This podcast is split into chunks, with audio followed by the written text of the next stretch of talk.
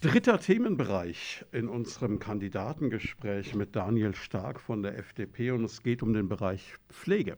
Ja, Herr Stark, eine der zentralen Herausforderungen für das Pflegesystem ist ja der Mangel an Fachkräften, der ja wahrscheinlich wesentlich den unattraktiven Arbeitsbedingungen in der Pflege geschuldet ist. Was wollen Sie und Ihre Partei denn tun, um die Arbeit in der Pflege wieder attraktiver zu machen? Ja, auch hier ähm, Technologie, mehr Technologie äh, einbinden, sei es jetzt die banale Digitalisierung, äh, äh, was Patientenakten und sowas angeht. Ne? Ich glaube, das ist äh, da noch das, das Allerwenigste.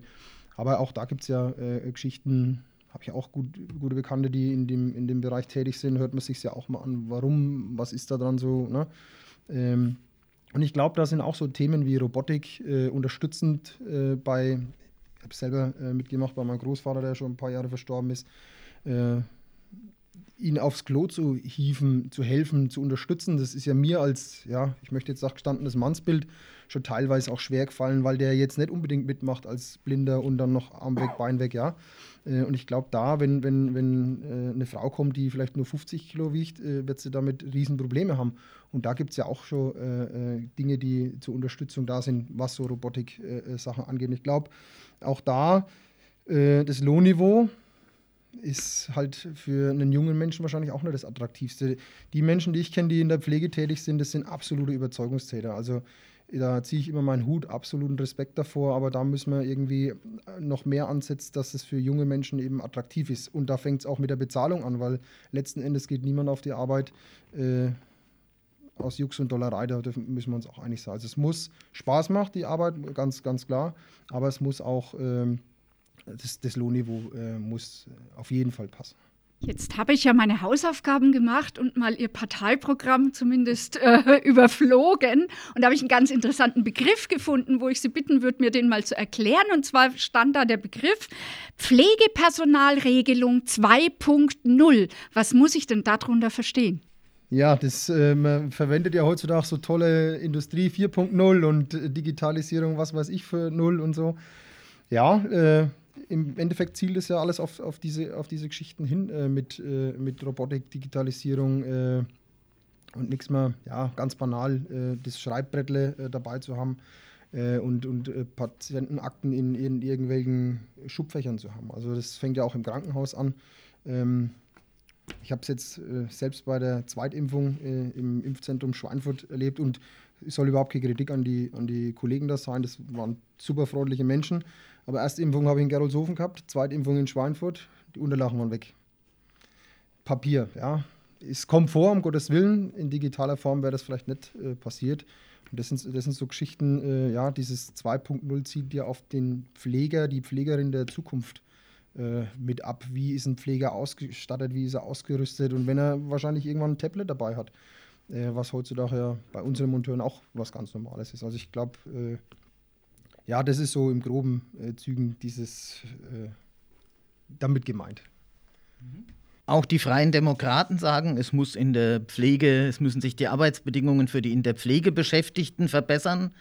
Es müssen sich auch die Bedingungen für die pflegenden Angehörigen verbessern.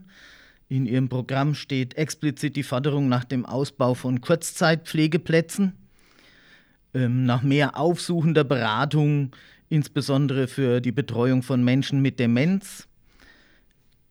Das kostet ja alles Geld.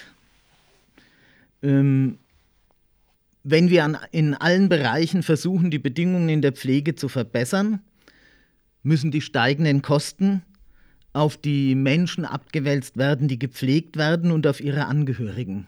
Was ist denn die Vorstellung der FDP, wie eine bessere Pflege in Zukunft finanziert werden soll? Ich glaube, dass es äh, auch zukünftig wichtig ist, dass man, dass man selbst äh, äh was mittut, ja, für, für eventuelle Pflege. Man hofft ja nie, dass man es äh, dass selber braucht oder dass man es überhaupt braucht.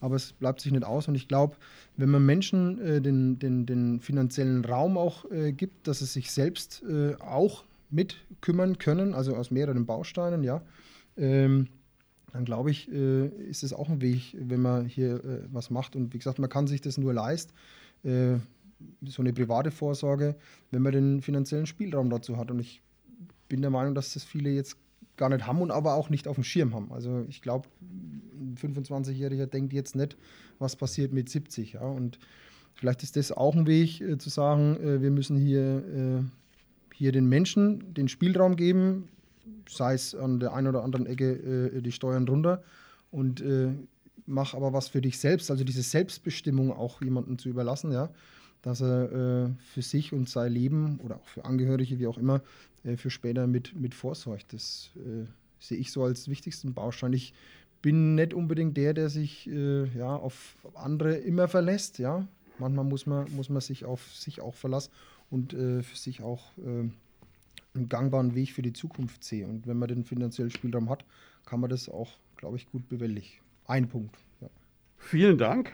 Jetzt kommen wir zum letzten Themenbereich und ich kann mir nach den Antworten, die es jetzt auf die Pflege gab, schon fast vorstellen, was zum Thema Rente kommen könnte. Ja, wir kommen zu dem Punkt Rente. Der wissenschaftliche Beirat beim Bundesministerium für Wirtschaft hat ja jetzt vorgeschlagen, das äh, Renteneintrittsalter zu erhöhen, und zwar erstmal auf 68 Jahre. Wir als KAB lehnen sowas natürlich strikt ab. Welche Position haben Sie und Ihre Partei denn zur grundsätzlich Erhöhung des Renteneintrittsalters beziehungsweise jetzt dann eben Rente mit 68? Also mal grundsätzliche äh, persönliche Einstellung und jetzt ohne aufs Parteibuch zu schauen, ist, dass das völliger Nonsens ist. Äh, wenn ich sehe, jetzt mal mein Patenonkel auch wieder ausmalen, ich meine, ich habe ja auch immer wegen Beispiele für mich in, in meinem Bekanntenkreis. Mein Patenonkel äh, ist jetzt 65 geworden am Wochenende. Der hat äh, 47 Jahre auf dem Bau als, als Maurer gearbeitet. Äh, wenn man meinen Onkel, und das ist ein super feiner Mensch, aber wenn man den anschaut und der soll jetzt nochmal drei Jahre hinten äh, äh, ranpacken, das funktioniert nicht. Das, das geht in seiner Welt, geht es nicht. Er ist körperlich einfach, ja, möchte ich sagen, aufgearbeitet. Ich habe heute, äh, heute oder gestern war es, äh, ein toller Bericht in der Mainpost von einem, von einem, von einem Fensterbauer aus Werneck. Der macht das jetzt noch mit 84 weil er, weil er einfach Spaß dran hat, ja. Und er vielleicht das auch kann und will.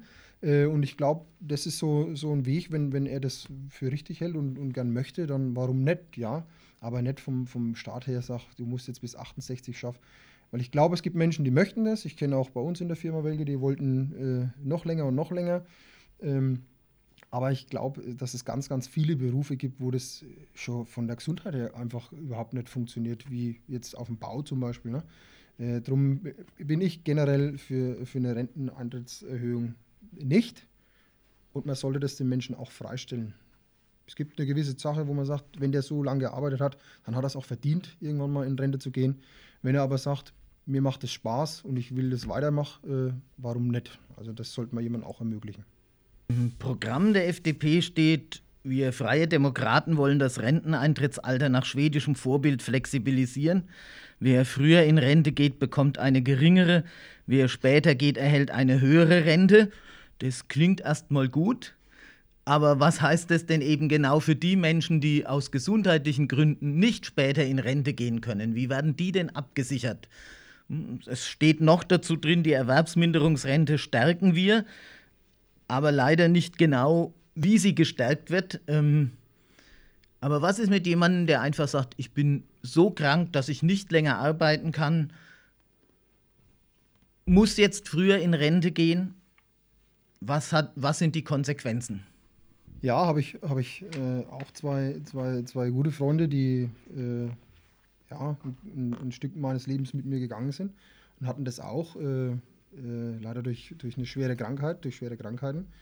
Ähm, der eine ist leider äh, schon verstorben und wie ich auch, äh, verheiratet, zwei Kinder, ein Haus. Und da ist auch, äh, wie kann der Mensch weiterhin mit seiner Familie leben und, und äh, seine, seine Existenz aufrechterhalten, ohne dass jetzt das Haus zum Beispiel verkauft werden muss. Ja? Äh, das sind für mich ganz wichtige Punkte. Ein Mensch, der, der so eine schlimme und schwere Krankheit hat, äh, der hat es auch verdient, von, von unserer Gesellschaft aufgefangen zu werden und, und ihm das Leben, das er ja, sich erhofft hat, dass er das Leben kann. Und wir reden jetzt nicht von einem Ferrari, das er in der, in der Garage hat, sondern einfach das äh, Leben, das ganz normale Leben weiterleben kann. Also da, da müssen wir in der Gesellschaft was machen und, und, äh, und äh, da einfach mehr unterstützen. Und das ist ja so ein Grund, Stärkung der Erwerbsminderungsrente, dass, dass da einfach äh, wenn jemand so eine Krankheit hat, dann hat er ja das, dann hört er ja nicht das Arbeiten auf, weil er es will, weil er, sondern weil er es einfach nichts mehr kann. Er muss äh, ja aufhören. Und da müssen wir, da müssen wir, da müssen wir mehr Fokus drauf legen. Die FDP schlägt für die Zukunft vor eine Altersvorsorge nach dem Baukastenprinzip.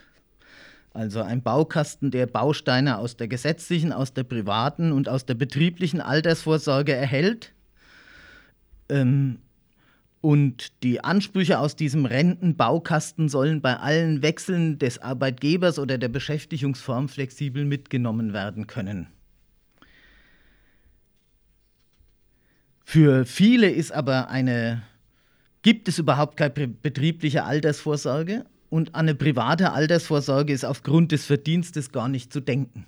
Was sagen Sie denn denen, wie man die Situation von prekär Beschäftigten in unserem Land dann verbessern kann, denn Altersarmut wird während des Erwerbslebens gemacht. Selbes Thema wie bei der, bei der Pflegeversicherung. Äh, wenn die Menschen Spielraum hätten, sich privat äh, ja, vorzubereiten aufs Alter, äh, dann würden sie das wahrscheinlich auch tun, wenn sie den Spielraum hätten.